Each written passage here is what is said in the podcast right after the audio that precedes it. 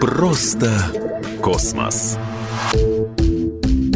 Всем привет, здесь Егор Зайцев, и это «Просто космос». Какого цвета планеты Солнечной системы, если не смотреть на раскрашенные фотографии? Ведь большинство из них просто мелкие звездочки, а наиболее отдаленные разглядеть вообще невозможно. Чтобы представить, какого цвета Меркурий, достаточно посмотреть на Луну. Оба небесных тела имеют одинаковый темно-серый окрас. Разница заключается лишь в том, что первый от Солнца объект не имеет больших темных пятен, которые на Луне зовутся морями. Поверхность Луны — это толстый слой застывшей лавы, плюс там нет атмосферы, которая могла бы искажать реальный цвет планеты. Какого цвета Венера на самом деле помогли узнать космические зонды. Для того, чтобы правдиво передать оттенок венерианской поверхности, аппараты делают снимки с помощью различных длин волн света. На снимках цвет Венеры меняется от желто-оранжевого до красноватого.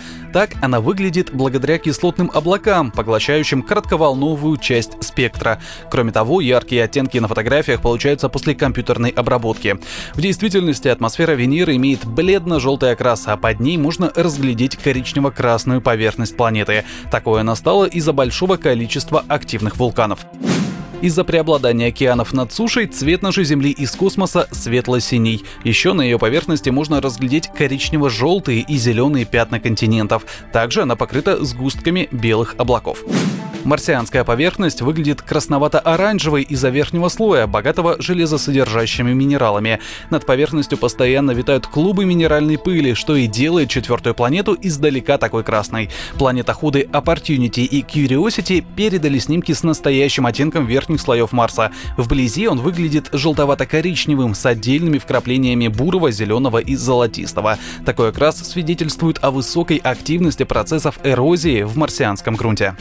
Ответить однозначно, какого цвета Юпитер, сложно. На его окрас влияет наличие штормов в атмосфере и фильтры, использующиеся при съемке. В реальности Юпитер выглядит как полосато-пятнистый шар. На светло-желтом фоне выделяются крупные красновато-коричневые полосы.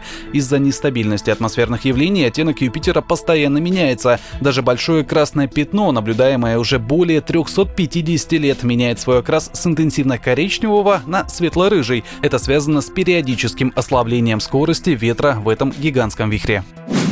Цвет Сатурна также обусловлен его атмосферой. Второй гигант Солнечной системы не имеет твердой поверхности. На всех снимках, сделанных наземными и орбитальными телескопами, он выглядит бледно-желтым с тонкими оранжевыми полосками у экватора.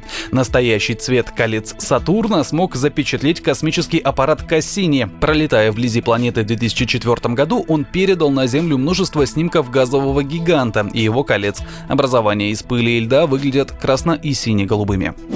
Какого цвета Уран помогли узнать фотографии, сделанные межпланетным зондом Voyager и телескопом Хаббл.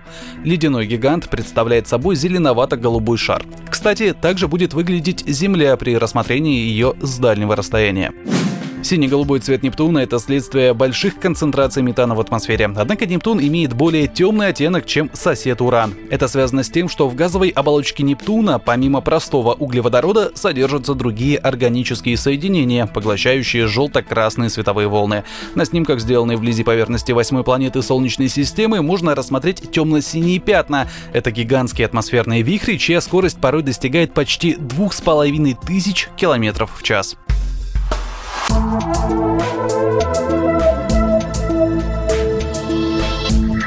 Просто космос.